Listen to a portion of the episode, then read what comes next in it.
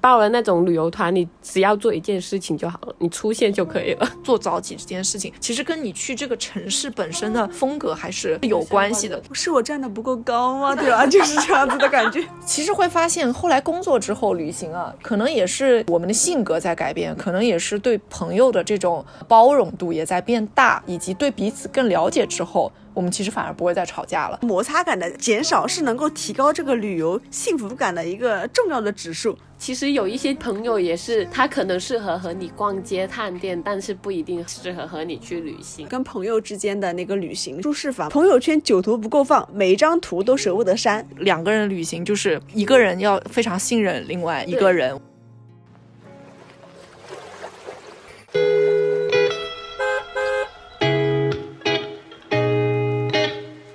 欢迎乘坐码头巴士，我是旅程记录者斯嘉丽，我是生活观察家路易山，我是未知探索家 OK 海伦，让我们即刻发车驶向城市。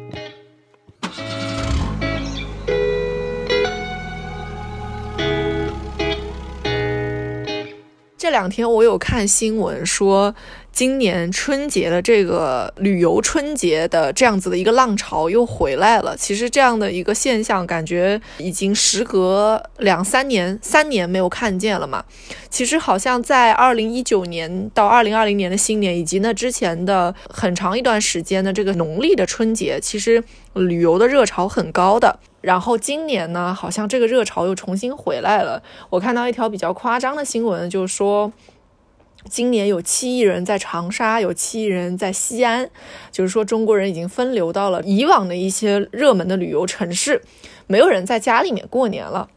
那刚好，其实码头巴士的三位主播啊，今年的新年期间也是分别有了自己的一些旅程。那我们有和朋友一起的。有和父母一起的，尤其是我这次去了两个地方，是先和父母以及他们的朋友一起去了武汉，然后再和嗯陆羽山在广州会合，是和朋友间的一个旅行，包括到最后海伦也在广州和我们团聚了一下。这一次会非常明显的，因为是一个连续的旅行之后，我有很强烈的感觉，就是和父母出去玩和跟朋友出去玩是。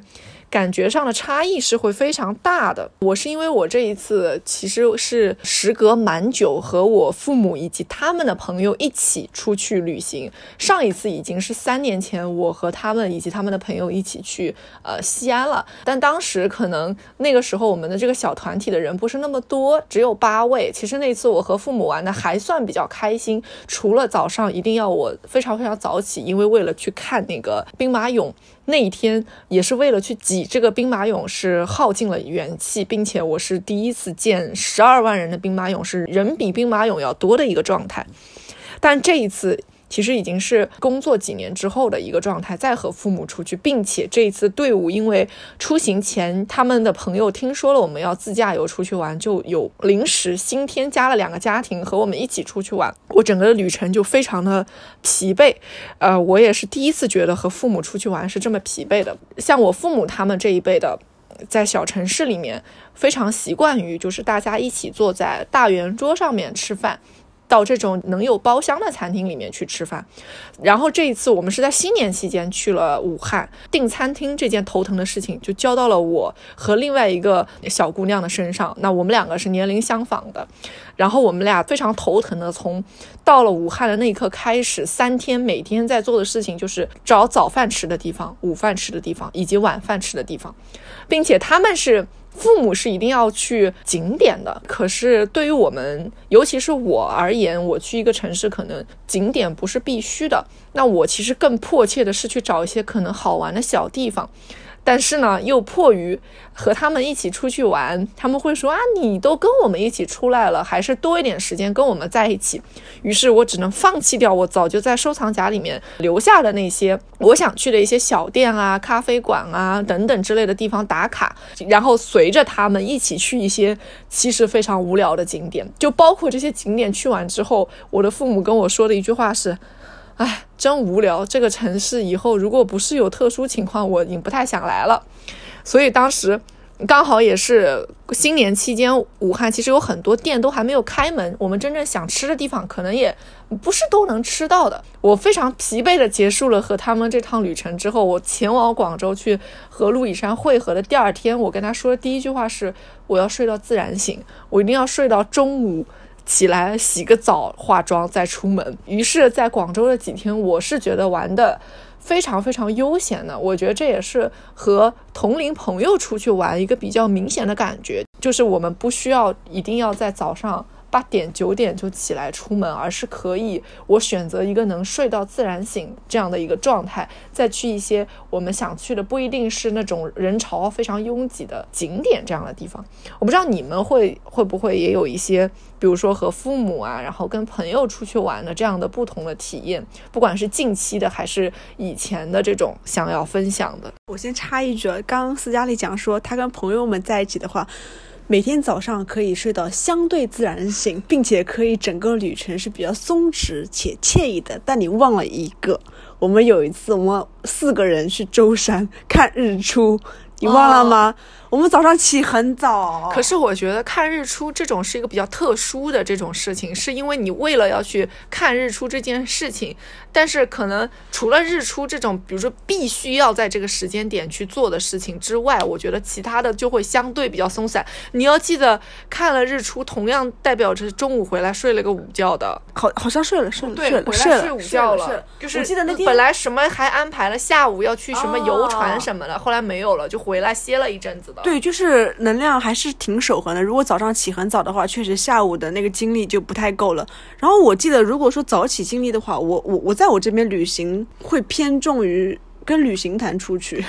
就是可能我的印象中，只要跟旅行团出去的话，都是早上会起相对比较早的，因为呢，你都知道嘛，旅行团里面不不仅仅只有我们年轻人，有很多，比如说。年长的一些爷爷奶奶，或者说是一些青年的父母辈的那些人，他们早上的话，他们不会愿意说让你睡到九十点钟自然醒这个点，他们肯定会觉得越早去希望，因为你钱都交了嘛。你如果说跟着导游说，我今天想多玩一点，那肯定他会觉得这个钱是值当的。所以我我印象中是。之前去张家界也是四家里一起的，我们几我跟我们跟父母一起的，然后还有说什么去桂林啊，包括我高中毕业的时候跟旅行团去了，还有同学去了青岛，那段时间就是早上都是起很早，大概八点钟是必须要去大厅已经开始集合且吃过早饭了，然后跟着旅行团开始一天的整个行程。跟旅行团嘛，就是你是全程都是坐大巴车的。就你到哪儿了，好坐大巴车，然后呢，好大家去看看景点，看完景点之后，大家又坐大巴车，好去下一个景点。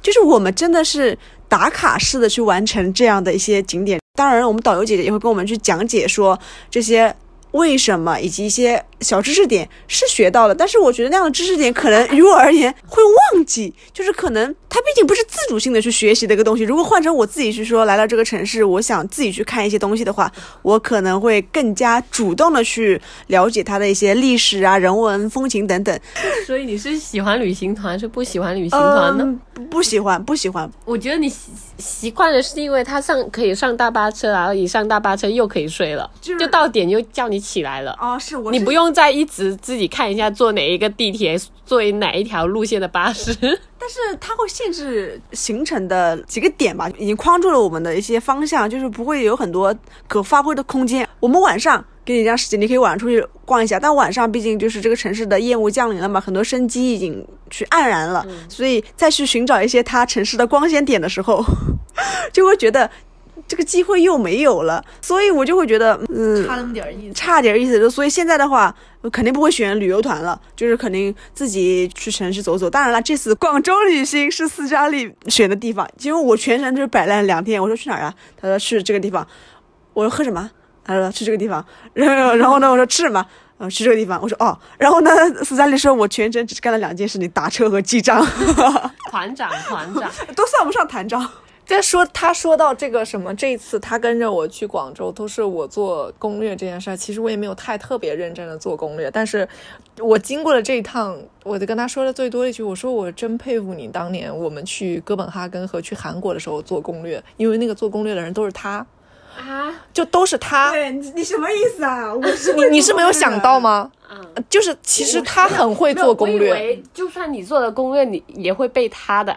想法给打掉。我们俩很 peace 的好不好？就是以前没有，我以为他他会比较坚持一点嘛，他会比较想要去的地方会多一点你。可以，你你可想而知，我那个时候对于出行是没有任何想法的一个人。不是不是，是那时候我们一直是是相对于和谐的，就是差不多意见。就当然了，就是我觉得就是。呃，路易莎是一个很会做攻略的人啊，就是她真的很会做攻略。就是首先哥本哈根不谈，先说韩国，因为韩国是五天的行程，其实五天的行程还是挺难做，挺难做攻略的，而且是我们第一次去这个地方，它就是包括大致的我们要住在什么方位会比较好，然后我们怎么从机场去我们酒店，然后包括我们平时的交通是，比如说是以什么出行为主，包括我们呃去景点哪一天去，然后去逛街那一天去，然后去一些杂七杂八的地方哪一天去，他会分的比较清楚。然后我那个当中只做了什么？我说你的行程中有没有这个地方？对我可能有想去的地方，不我就会能想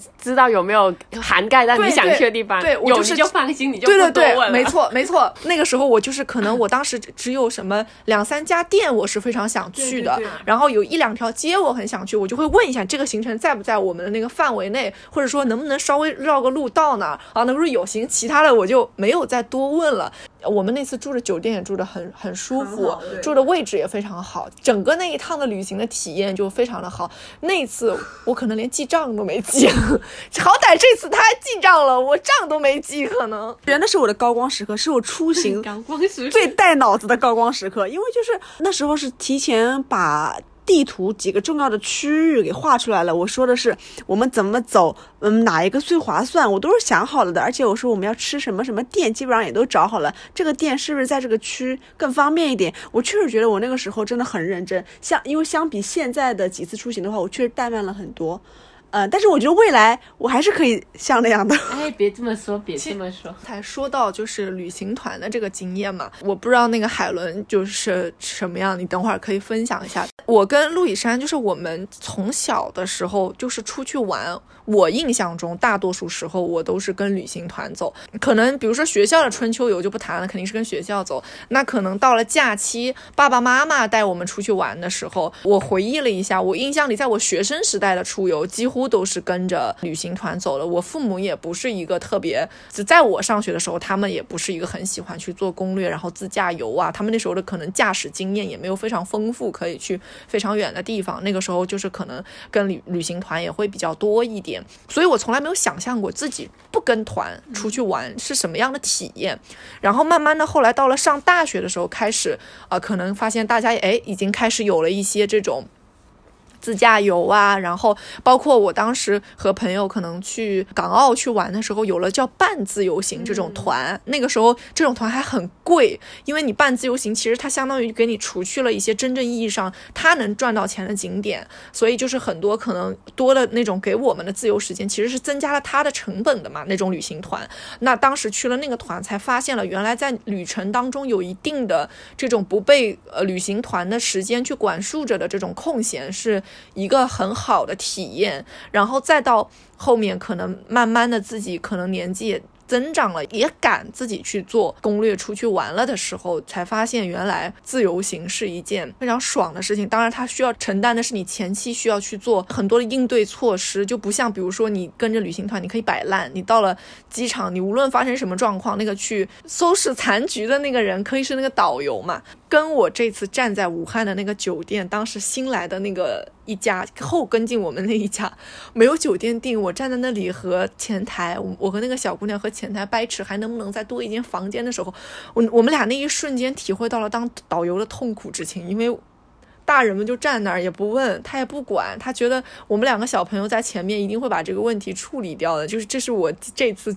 旅行中最崩溃的，或者是我第一天晚上订了一个好不容易订到一张桌子，但是叔叔进来的第一句话是啊，这个房间有点小，咱们不够坐，所以那个时候是比较崩溃的。对，但是我觉得确实可能跟嗯旅行团，然后跟父母和跟朋友出去玩的这种感觉的体验差还是挺多的。比如说，呃，海伦，你你以前会是跟旅行团出去的多，还是自驾游多？因为你其实总开车出去，我感觉你你的你是一个自驾经验非常丰富的 这样的一个人。你这样夸张了，你不要给我们的听众 制造不必要的误会。我刚刚听你在讲旅游团，我就是觉得，如果呃你报了那种旅游团，你只要做一件事情就好了，你出现就可以了。对，没错，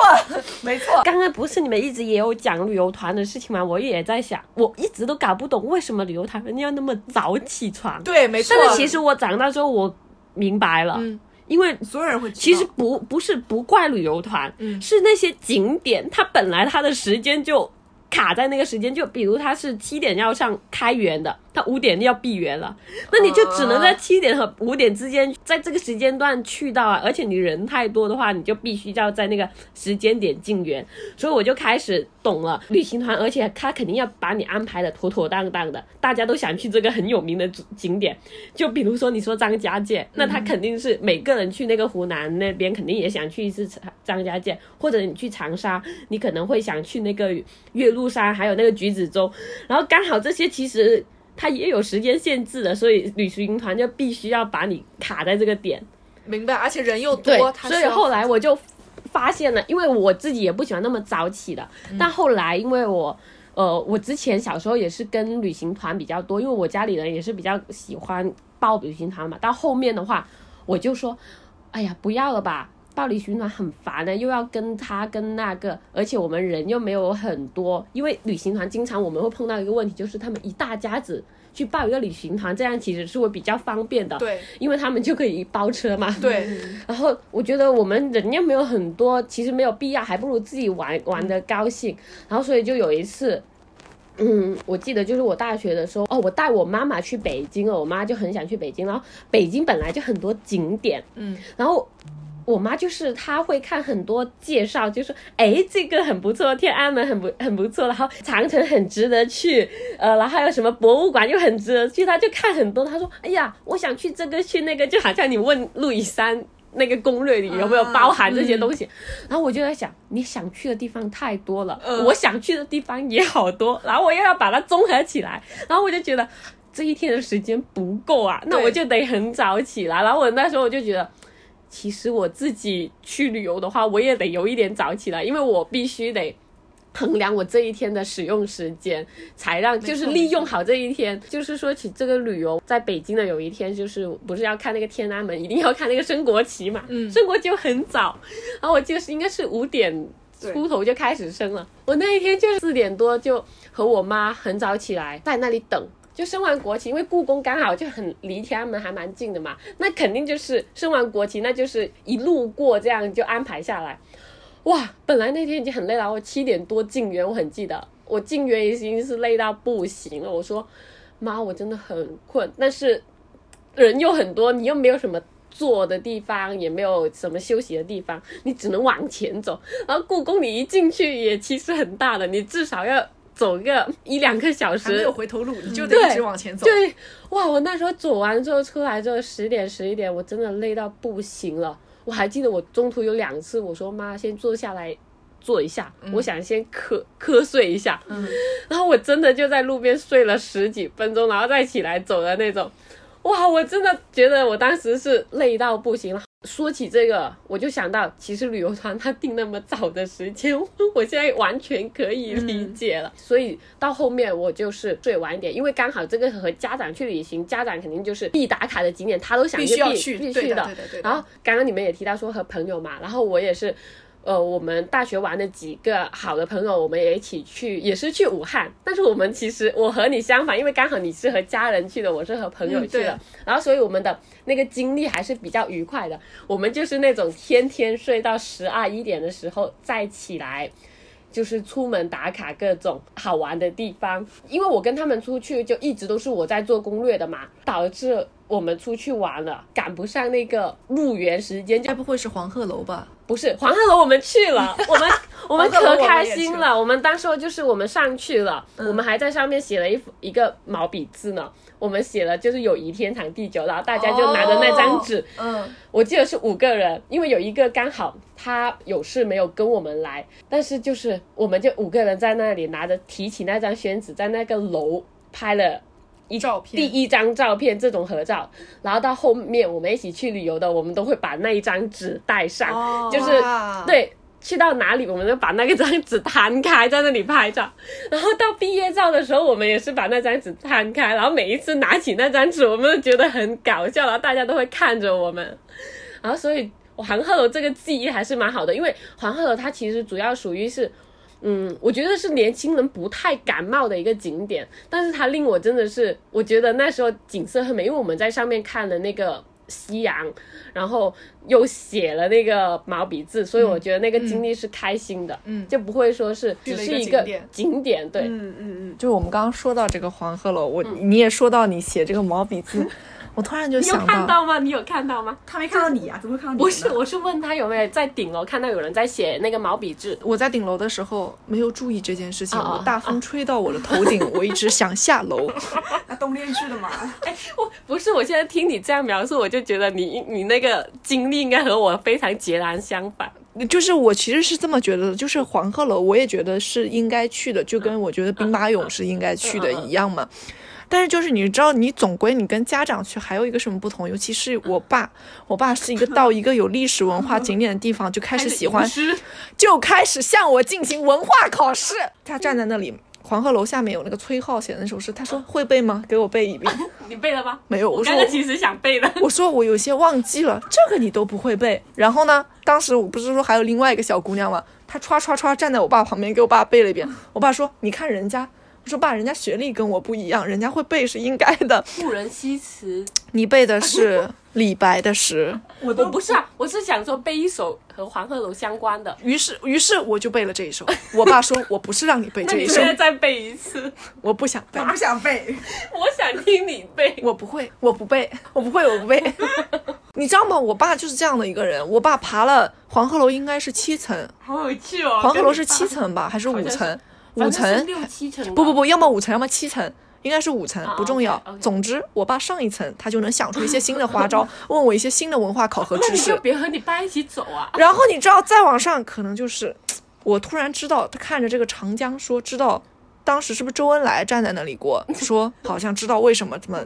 这这这个他们是为什么站在这里？怎么样遥望那个对岸是什么样？是怎么样？怎么样？开始给我讲一些这种历史故事，然后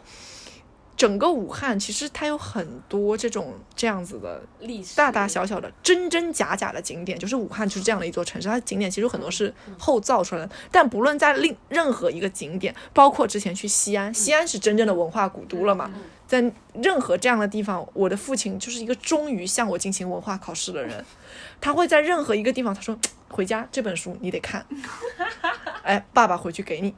就是这种，就是他是我和我爸出去玩最可怕的事情，就是这件事情，我的大脑是不可以停止运转的，它不允许这件事情发生。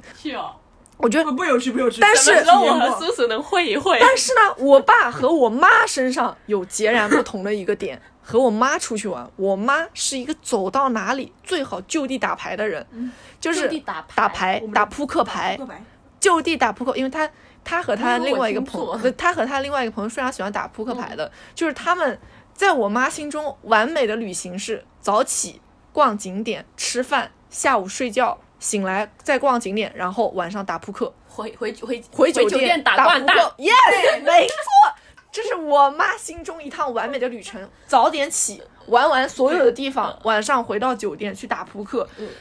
我又不想打扑克，我就觉得我这一趟因为你的技术不太 OK。你说的没错，确实是因为如此。为什么我会这么讲呢？因为我在舟山有见识过，我是第一次打，但我觉得我已经跟上了你们的技术了。当时跟我们去舟山的另外一个朋友，前两天还跟我说，海伦学掼蛋学得很快的呀，我觉得这个技术已经要超过陆以山了。他这么讲，真的假的？真的啊？什么时候 Q 到我的？我不我我过年在家我自己有练过了，我是我觉得我可以可以的。你看啊，各位说到掼蛋这件事情，我不说其他城市的人，至少我觉得它是刻在扬扬州人民基因里的一个东西。这个东西，我在回忆我第一次是在什么样的旅途中有了这段记忆，因为小时候不会打牌，也就也不会想到出去玩要打牌。于是我想到了我大学的时候，我的发小还有同学，那时候同学一起去厦门，然后那个那是我真正意义上第一次和几个朋友一起就是自由行的去玩嘛，就是没有找跟跟跟团啊什么自己做都是自己做攻略自己看的。然后呢，那一次就是也是，嗯、我们其实那个时候会跟你和你妈妈去那个北京很像，因为第一次去，而且我们觉得是很重要的旅行，所以就把行行程排得非常的满嘛。然后当时其中有一天应该是去那个南普陀寺，去上上那个南普陀寺的山。其实南普陀寺的山也没多高，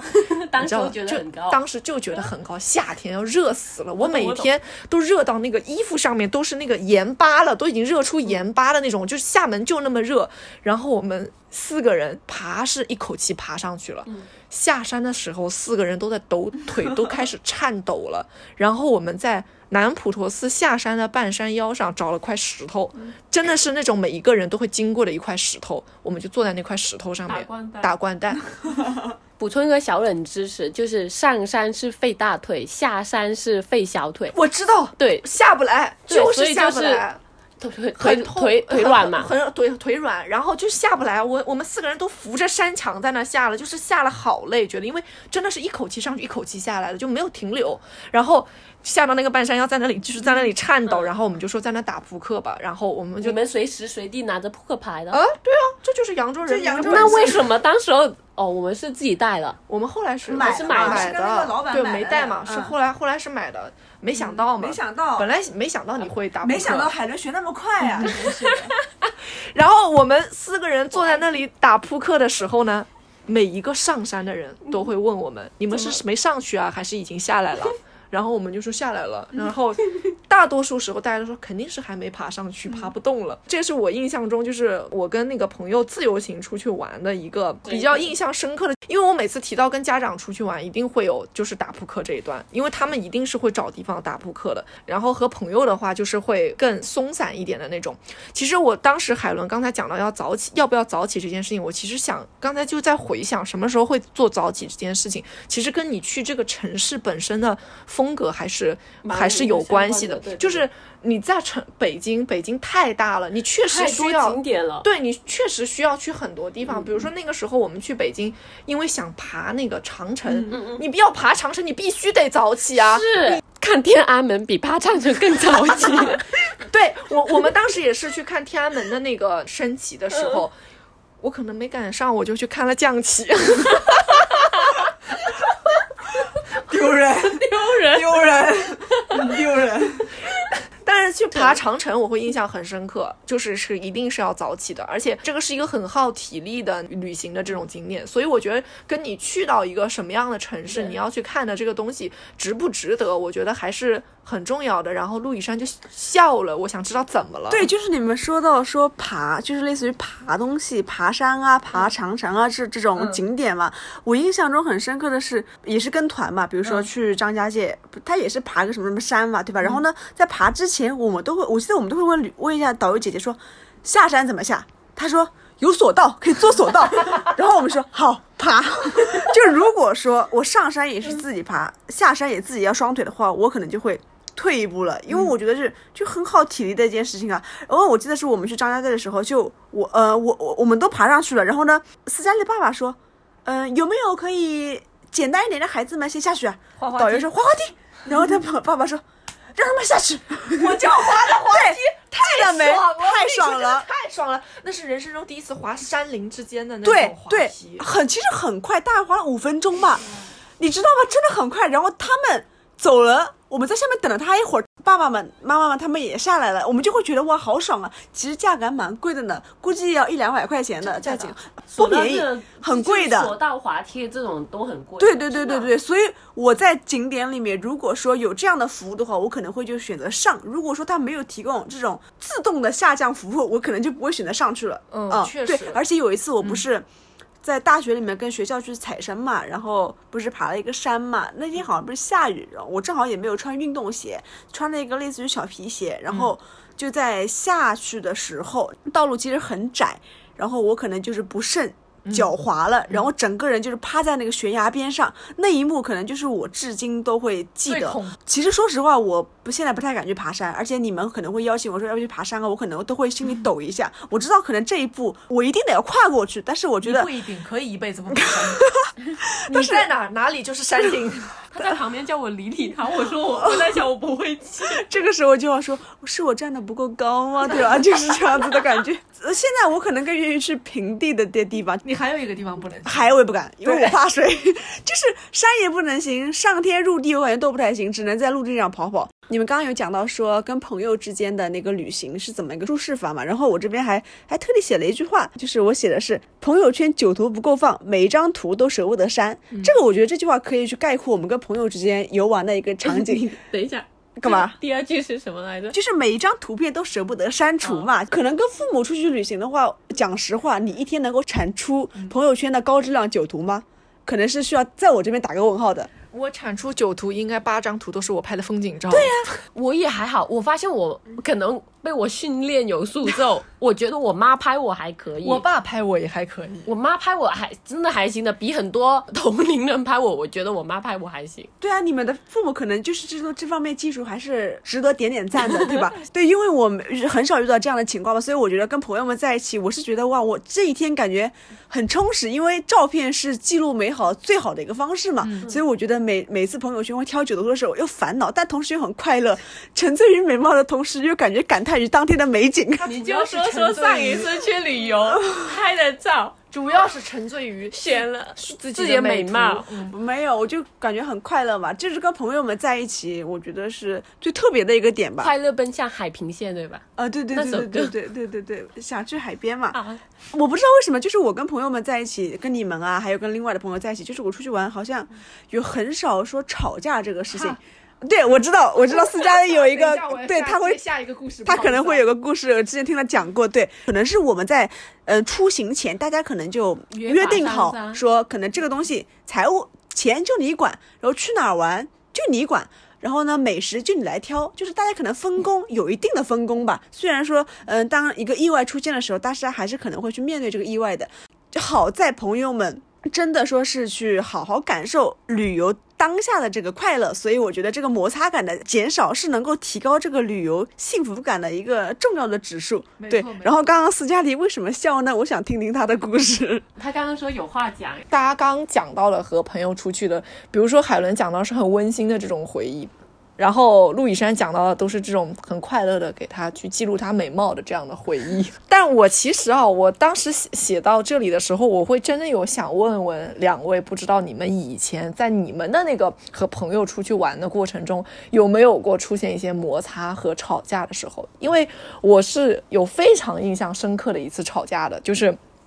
同样是去那趟厦门的旅行，在那趟旅行里真的发生了很多的故事。反正就是有一天，我们是四个人一起去的那趟旅程。其实这几个人当中的两位朋友，我到后来我们其实还又一起去过其他地方玩，就是我们有一起去过重庆嘛。对对对，其实会发现，后来工作之后旅行啊，可能也是我们的性格在改变，可能也是对朋友的这种包容度也在变大，以及对彼此更了解之后，我们其实反而不会再吵架了。我们去厦门的旅行是我们几个人第一次出去旅行，然后我们对彼此不管是花钱啊，然后是去到一个景点的一个心理状态啊，选择去玩什么东西啊，其实等等那种看上去不会吵架的地方，其实当时在那一天，你就是聊几个人讲话，讲着讲着，突然这个药火味就是出来了。当时可能真的就是坐在饭桌上，我们五分钟前还在非常开心的吃着饭，然后。已经是玩了大概一两天的一个状态了，然后当时可能其中一个朋友，他们一开始可能只是因为碗里面的一口菜，然后延伸到了这两天花钱的问题，然后延伸到了你除了花钱之外，你平时怎么对我的，我平时怎么对你的，两个人就口角开始发生了一些摩擦。然后呢，这场纷争中不小心又把我给拉进去了。然后呢，我可能当时。嘴快也说了一句什么不太好听的话吧，我我可能当时表达的意思是，我想说，我以为我自己特别牛的说了一句类似于“我觉得没有人是完美的”这种话，但是可能伤害到了我另外一个朋友的心。就是我对，没错，就是你说的这句话，可能我当时伤害到了我那个朋友的心了。然后一下子这个坐在饭桌上。我们几个人就开始进入了一个冷战的状态，然后吃完饭回酒店的路上，大家也都不讲话，没有人讲话。那顿饭饭钱谁先付的，我甚至都有些忘记了。A 了吗？最后 A 肯定是 A 了呀，那种旅行里的这钱肯定是得 A 的，大家都不赚钱呢。后来回到那个酒店里面之后呢，啊、我的这个这个发小就跟着我去去我的房间，他其实不跟我住一个房间，但他跟我去了我的房间，然后和我住一个房间的当时我的同桌他没办法，他就陪陪另外一个女生去去了那边那个房间。我在想，我这发小跟我进来，他要跟我说点啥呢？是要数落我刚才说的话吗？没有，他进来门一关，先大大哭了一场，然后说我没有想到你会这样说我，我觉得我们从小到大怎么怎么怎么怎么怎么样，你知道在那个。潮湿的厦门突然开始说一些从小到大的故事，把从小到大的账恨不得那天晚上都要翻一遍，我就有点崩溃了。但是呢，那天好在就是最后大家还是都说开了。我后来觉得，就是旅程中如果有一定的小小的矛盾的话，你一定要让他在最开始的时候就说清楚，因因为你只有在那个时候说清楚了之后，大家对彼此做事情的方式。没有这样的误解之后，大家才能更好的去玩在一起。我觉得，包括可能为也是为什么，比如说大家后来想出来了，呃，一天都是同一个人付账，然后最后我们一起 A，就等等，就是我就是说。呃，哪怕是花钱这件事情，哪怕是去什么样的地方玩，它看上去是很小，可能不会影响到了，但其实每个人情绪都要该被照顾到。所以有的时候到后面，我觉得可能我们相熟的人之间去旅行，反而是很容易，你不小心就会忽略掉当中一两个人的想法的，就是因为太熟了，你总觉得你可以去帮他做掉这个决定，但其实可能那个人在当时的那个状态里，他不想做这个决定，所以我们。也许在一个旅程里，就是现在慢慢更多的是会真的说，大家如果有什么想法，一定要说出来。这样子，我们也不是非要去这个景点，也不是非不去一个地方，就是大家可以看看是不是有一个更好的这种折中的折中的方法，能够让大家都觉得很舒服。或者说，呃，如果说已经已经有一个人不想去一个地方，我们也不要去强迫他去。我觉得是每一个人都可以是最大的去参与到一趟旅程当中。我觉得可能这是后来我在跟朋友的旅程当中去慢慢学习和慢慢就是改变掉和体体会到的一个感觉。我不知道你们以前会不会有跟朋友发生口角了这样的？我刚刚其实听你的故事，我听到那个就是你那个发小，然后他去你的房间，然后跟你大哭，然后我听到这里，我就觉得嗯不错，因为我就觉得这个事情肯定说开了，嗯他跟你大哭，他就是开始跟你讲，对，虽然是可能大吵一架或者怎么样，但是起码这个事情说开了，我就觉得应该是一个比较好的结局。就几说开了会比较好嘛，不要闷在心里，对吧？嗯，对，就像我们之前嘛说，就是说那个烤肠嘛，吃没吃，A 没 A。你看，就是当下我就说这烤肠我没吃啊，不要给我 A。这故事来源，你你你让听众朋友们评判一下这个烤肠要不要 A。就那次我们四个人去舟山，应该爬，也是早上起得很早，去一个类似于是类似爬山的地方。爬山的地方。对，然后呢，因为太早了，去了那边是我们去看了日出，然后太早了，我们要吃那个早点，然后就去到山上找那个早点的店，然后但是那个早点的店山上只有一家，对，就只此一家，所以它就可能东西什么的都卖的很贵，然后稀缺的物品也比较少。对然后当时呢，刚好就有烤肠可以吃，然后本来那天就山上嘛，然后又那么早，气温肯定是比较冷的，虽然是夏天哦，但是会比较冷，但。肚子又很饿，大家都会想吃一根肉食，然后刚好有烤肠，我们就点了。我们点了几根啊？我们可能没有没有点了一根吧？我们四个人，我们点了两根吧，应该还是三根，好像是反正你们反正反正就不是点人头数的。对对的对然后你们还点咖啡了，咖啡，对咖啡也是重点。咖啡。然后呢，反正我没喝不喝咖啡的。。对，我不喝咖啡，就没有喝，但是我因为我们所有的账都会记在一个人里，一个人去出，就是另外一个所以就变成了，如果有一个人没有喝的话，那个人就要出多一份的钱。首先，这个咖啡就已经埋下了种子了，对然后到第二天那个烤肠，就又引导火线，对，他就开始了。就陆以山说他吃了烤肠，所以烤肠要算他一份，然后他再补了一句：昨天的咖啡我没喝，喝。因为四个人，剩下的我们三个，我们咖啡和烤肠都吃了。在我们的那个大脑中，我们默认这个钱怎么的，我们就 A 一下，就是简单除以四就可以了。结果没有想到，这个钱原来要拆成两笔，一份除以四，一份除以三。就是我不知道为什么那一天你 我好疯了不是我好像没有长大。没有没有，我很喜欢那一天的他，因为我觉得那一个就是一个回忆啊。你看，我们可以说到现在还没有说烂。关于那趟旅程，我们陆羽山贡献了非常多值得回比如说在回程的路上，我开着车，然后呢。海伦坐在副驾，我们的那个记账朋友坐在后面，然后陆羽山也坐在后面，大家都已经快昏昏欲睡了。陆羽山说：“每个人写二百字的反反反思啊，二二百字的检讨。总结。哦，二百字的总结，二百字总结不交到群里面的，不不允许参加下一次的旅行。不是，他是说再考虑一下有没有下一次的旅行。哎对对对对对他是说考虑一下，他还询问我询问我们这一次旅旅程是如何的，什么感受，就是他在做决定。还说了一句比较威胁性的话吧，嗯，我们也不知道有没有下一次旅行，有没有也不一定，当时开着车的我，方向盘都快打不稳了，还下着雨。还下着雨。对，就是我不知道那次其实。那是跟朋友们，跟你们四个人其实很熟嘛，我也不知道为什么我当时会有那样子的没有没有口出狂言那样的事，就是我现在想想，我觉得我有什么资格说出那样的废话呢？可能一根烤肠撑死了十块钱嘛，就是 A 一下又怎么了？我为什么要那样没有，说呢好像？十五块吧，啊，不可能，不可能，不不可能！如果十五的话，我可能真的要 A 一下了。呃，可能我也不知道为什么突然那天变得斤斤计较，可能敏感起来了可是。可是我当时回忆，我会觉得那是你开的一个玩笑对，我？也觉得。所以你当时是认真的。可能那天我认真了。那完了呀，误解更大了，误会更大了。但是说实话，经过那次旅行之后，大家我们四个人是不是感情更加深刻了一点点？因为你贡献了很多快乐的时光，我记得我和斯嘉丽感情呃变深的，其实也是我们一次旅行，是不是去桐庐啊？就是对、啊我们公司团嗯建，对然后反正就是离开上海去了杭州对，我们就住了一个房间，就是从那个房间我们就是我们好像聊了很久就，疯掉了那天，那天疯掉了。但 我记得你们俩好像是住在隔壁吧，住一间房没有没有，我们住一住一起一，起敷面膜，一起拿着 JBL 听歌。对，就很疯，然后晚上还出去骑一个什么租了人家的那个三轮车出去租骑了，是偷吧？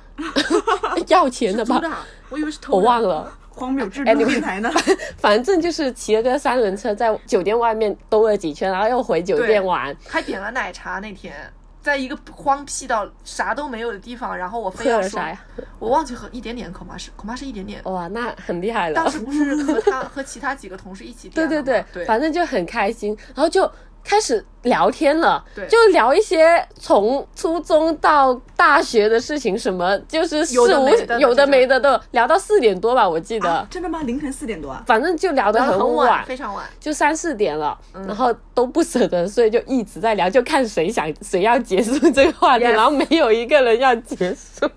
陆以山现在正在翻白眼，他想原来你们背着我已经有了那么多故事。没有啊，这是因为你们俩感情基础的夯实，才有了后面我的顺利的加入嘛，对？没有没有，是我的加入。不顺利吗？不顺利吗？哎，刚刚听你厦门，其实你还没有讲那个事情的时候，不是也是很开心的嘛？然后你刚刚好像听到我说那个呃，你形容我的武汉之旅是温馨的，其实也有一点点小插曲的，因为其实。那一整个旅程都是我在做攻略嘛，就是我、我说要去这里玩，然后大家可能就跟着我的这种。我刚刚不是提到说有一个地方我们去到，它好像是没有开，还是密园，还是一个时间段它是不开放的。然后但是当时我们就是满怀期待想要去那里看，因为它刚好是一个江边还是怎样，就拍照片好像还蛮好看的。然后当时小我们是从一个吃饭的地方骑着那个小黄车。骑了很久，五个人哎，五个人在路上骑了很久的那个小黄车，才骑了个半个多小时才到目的地的。对，才到那个目的地，然后去到好像什么都没有，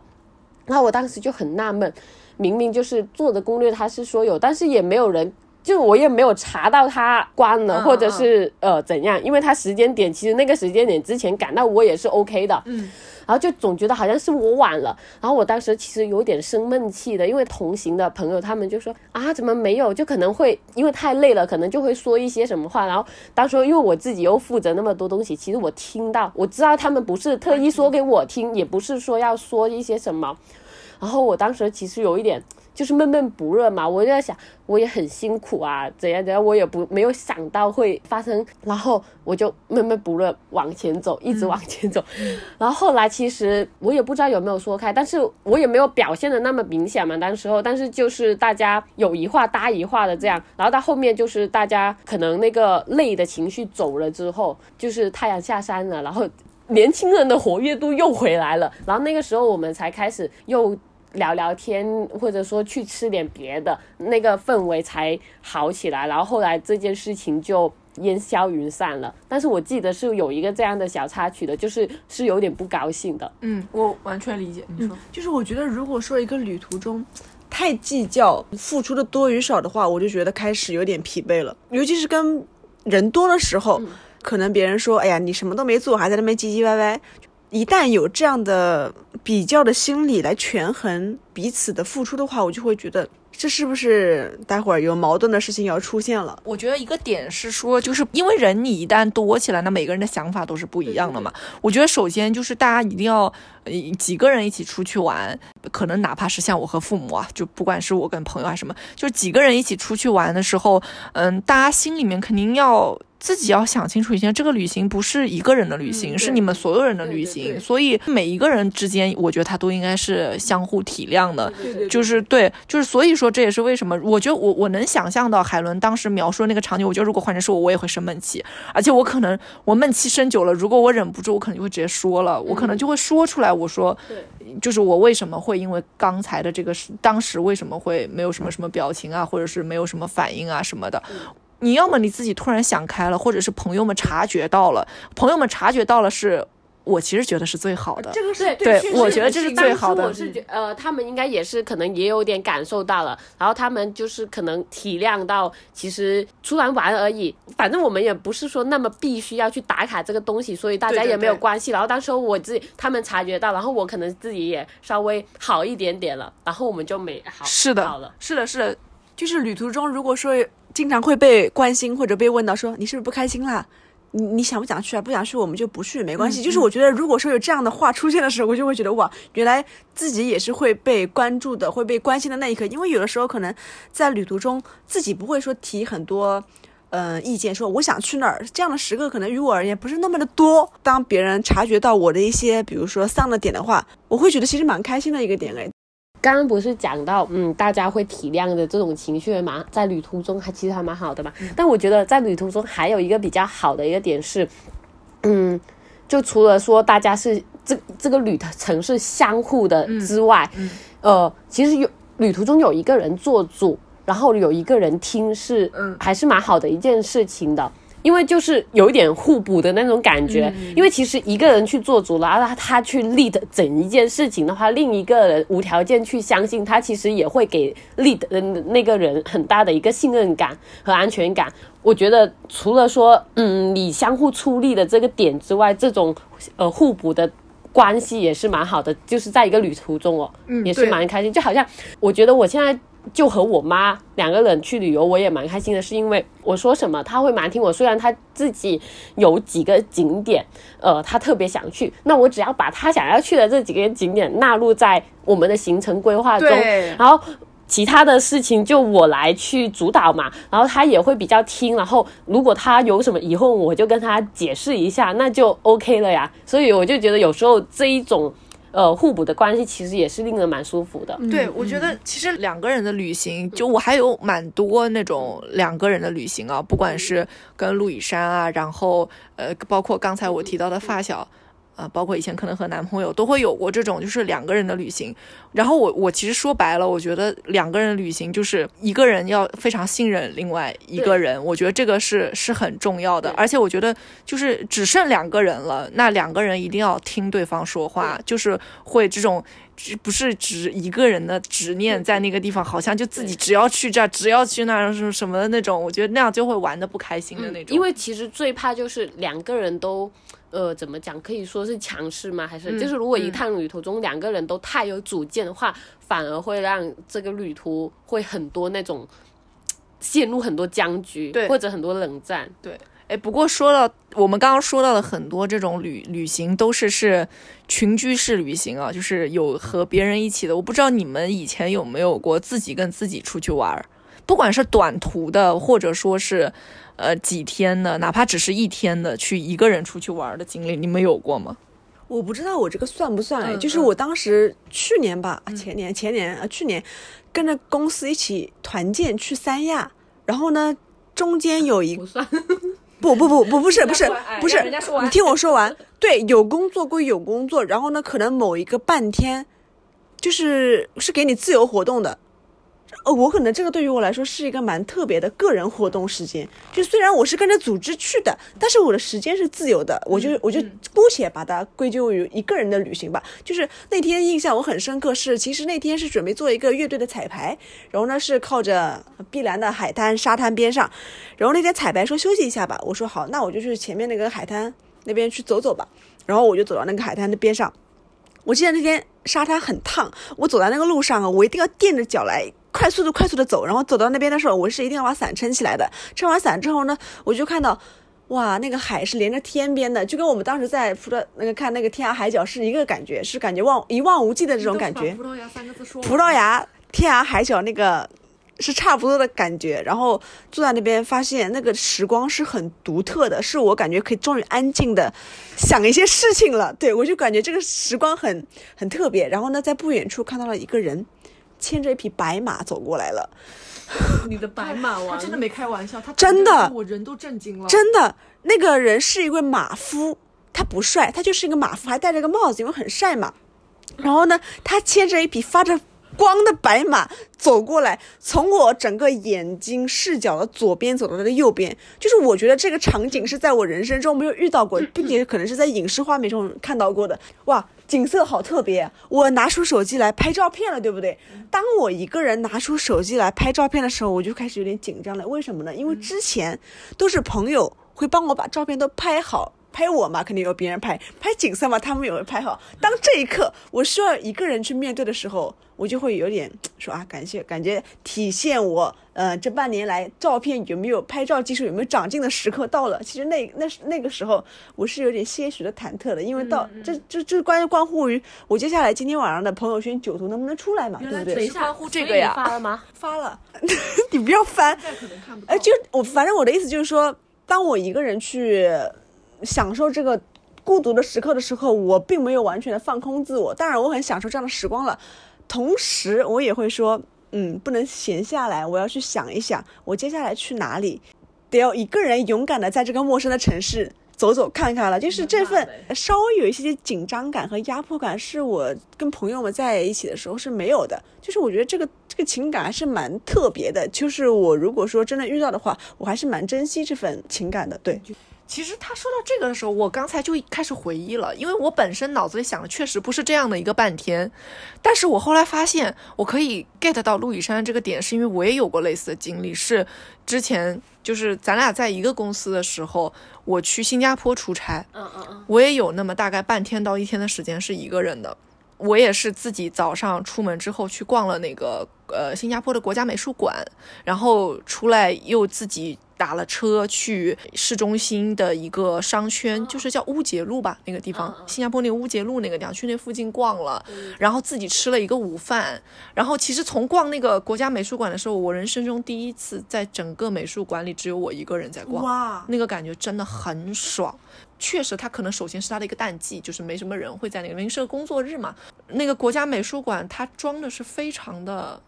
我觉得是装的很棒的。它给这些艺术展品的这个灯光打的也很好，然后呃整个布局也是非常精妙的一个地方。那个时期的一个展，应该就是亚太地区的也有很多的可能这种呃艺术家的这种。展品在里面，然后还有一些影像啊、内容什么的。然后就一个人，我头一回觉得没有人在催促我逛美术馆的那种感觉。然后浮生偷得半日闲，真的是那种浮生偷得半日闲的那种感觉。然后逛出来之后，后来去乌节路，又是一下子回到了一个很热闹的市井的地方，然后坐在那里吃饭。那个就是我觉得为什么我觉得有一点旅旅途的感觉了，是因为我觉得对于我而言，如果是去城市类的这一种地方去旅游的话，我最大的感受就是去感受那个地方的人是怎么真的在生活。你在那个乌节路上就会突然能够感受到人在这里生活的那种感觉，就跟我们。嗯，这次去广州，从沙面岛一路坐公交车回到市区的那一路，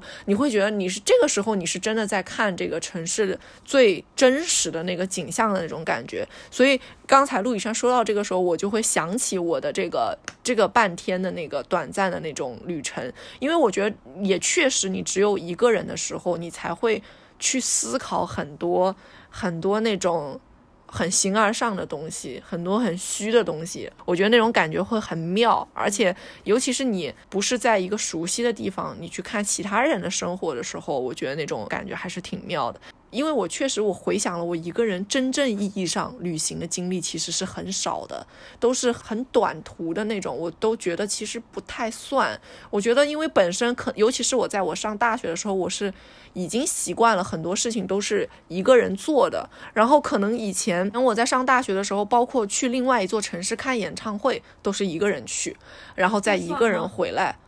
我觉得算，因为我不是只去看一场演唱会嘛，我可能会顺带在那个地方玩。但是为什么我现在不愿意算了的原因，是因为我对北京太熟悉了，我对那个时候的北京太熟悉了，就是因为很多演唱会是在北京看嘛，所以就去往北京再回来，所以那个旅程对于我而言已经太熟悉了，它已经失去了原先它是一个鲜活的一个人旅行的那种感觉。就是我会觉得一个人旅行最大的感受就是我的世界终于安静了，我可以一个人去。任何我想去的地方，在我任何时间，而且我走了一半不想去了，我立刻能掉头去往下一个地方，然后是和我自己独处的一个时间。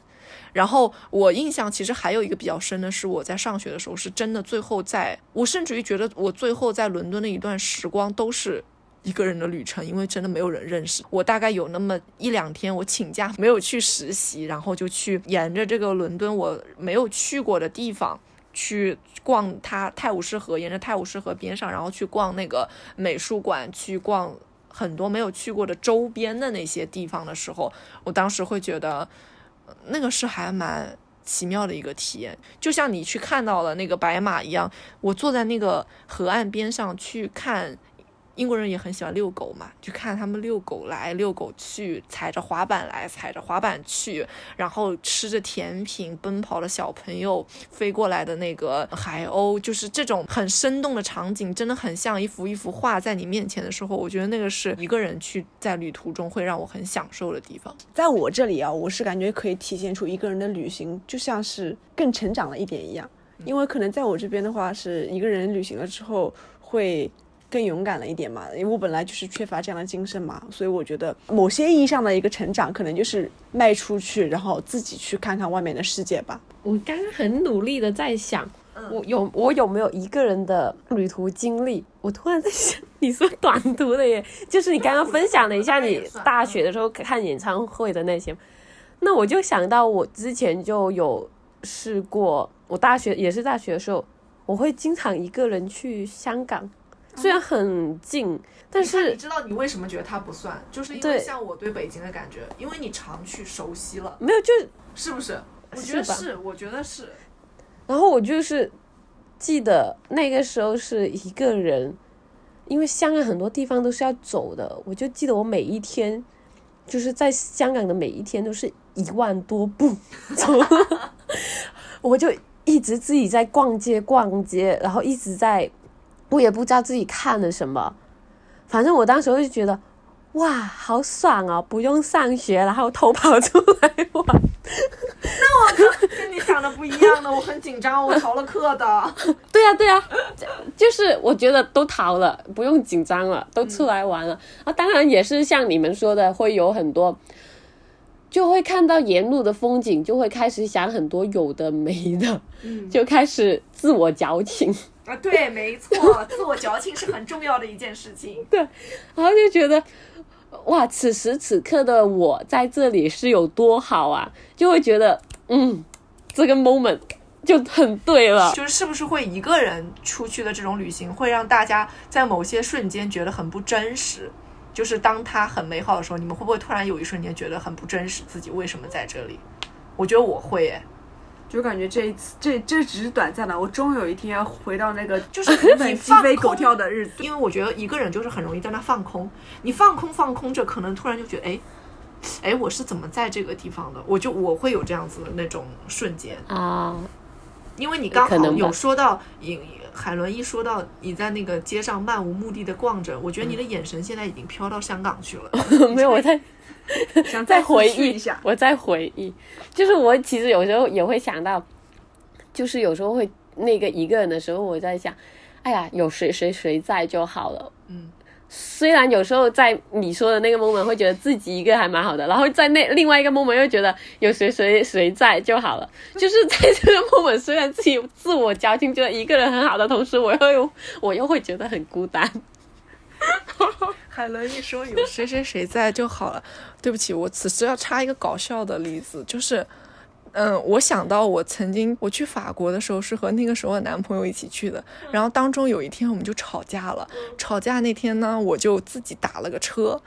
自己去逛了那个一个博物馆。我当时人站在那个博物馆的想法是，我要是自己一个人在这儿就好了。我在心想，要什么就是要什么男朋友，自己一个人来玩就没那么多事儿了。因为我们那一整个旅程都在吵架，就是我也没有说一定是男朋友啊，不，我的意思，好朋友，我的意思是说，我就是想起想起当时那个那个状态啊，因为我虽然今天讲了那么多七七八八好玩的，我就想到了。我就是因为那个旅行回来之后分手了，导火索也是直接诱因，也是就是我后来明白为什么会大家说一趟旅行是最好检验一个情侣的方法。是的，是的，是，然后那个就是真的就是你所有的问题都会碰上，然后这个人呢可能能帮你解决掉一些问题，但这个人同时他不听你讲话，但这也是其实也是检验友情的一个对，办就是我也会想到，就是说为什么友情其实也许是更可靠的一个原因，是因为我其实觉得在友情当中，它的包容度是更大的，就是大家会更更包容，但是可能在一段爱情里，他就没有那么包容，他会更斤斤计较一些。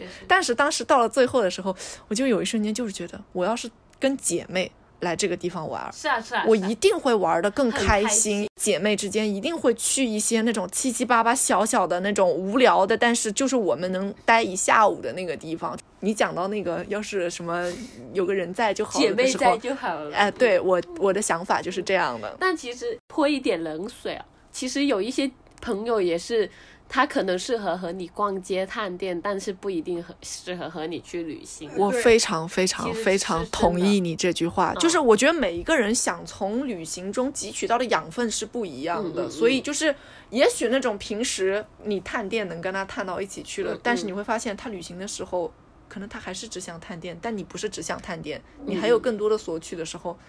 反正就是目的可能是不一样的。这就是我们为什么需要很多很多朋友的一个意义所在嘛，对吧？你有很多很多朋友吗？没有，我说你们需要很多很多朋友的意义所在嘛。我在佐证你们这生活中的一些事情。我们朋友很多很多吗？没有啦，我就几个喽，你怎么犹豫了呢？这里就两个喽，几个手指都数得过来。那就是 最后就希望我们二零二三年码头巴士能一起去更多更有趣的地方旅行。去拥抱旅行，期待惊喜。嗯，陆以山只会鼓掌。So it's probably nothing, but it's been on my mind sometime and I can't let it go. I know there's gotta be something that I could say in time, but I can't find the words. Keep me, keep me on fire.